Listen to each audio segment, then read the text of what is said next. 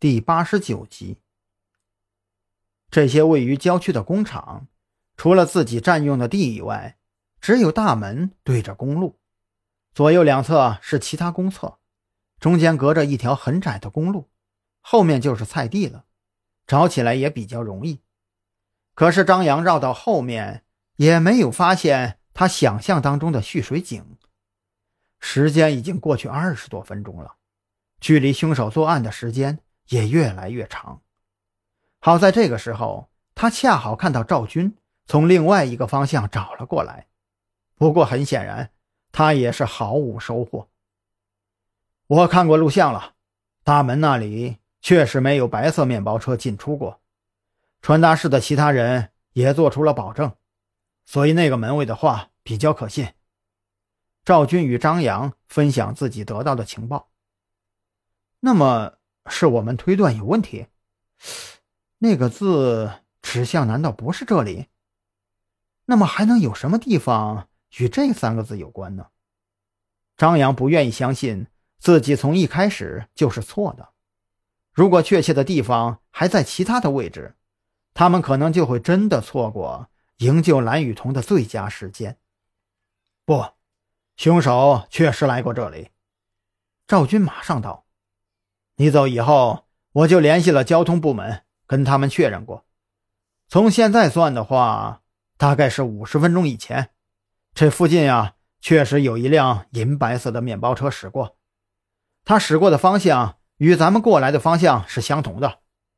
然后三十五分钟以前，在距离这里一公里以外的地方，监控再一次抓拍到了这辆面包车。”张扬紧握拳头，短短一公里，这辆车竟然走了十五分钟，这足够他放下一个人了。可惜的是，从我们来这里算起，竟然与面包车离开只有五分钟的时间差。嗯，这也算是一个好消息了。时间越短呀，蓝雨桐活着的可能性也就越大。赵军毫不怀疑张扬对位置的推断。那那个井字代表的地方一定是凶手事先准备好的。蓝雨桐能知道这个地点，一定是凶手在带他回家的时候，对他讲解过自己的死亡方式。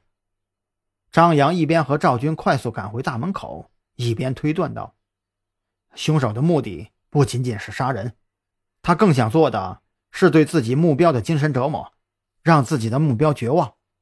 对谭浩鹏啊。”他就是这么做的，而对一个将死之人讲解他的死亡方式会有奇效。现在啊，只能依靠我们两个人了。哦，对了，我这里有两张照片，分别是在附近和一公里以外拍下的白色面包车的照片。你呢，仔细看一看，看看能不能发现其他的线索。赵军拿出手机递给张扬观看。张扬飞快地将这两张照片点开，他根本没有去关注那辆白色面包车的车牌号，那也是一辆被偷来的汽车。凶手为了最后一案，肯定做过非常充足的准备。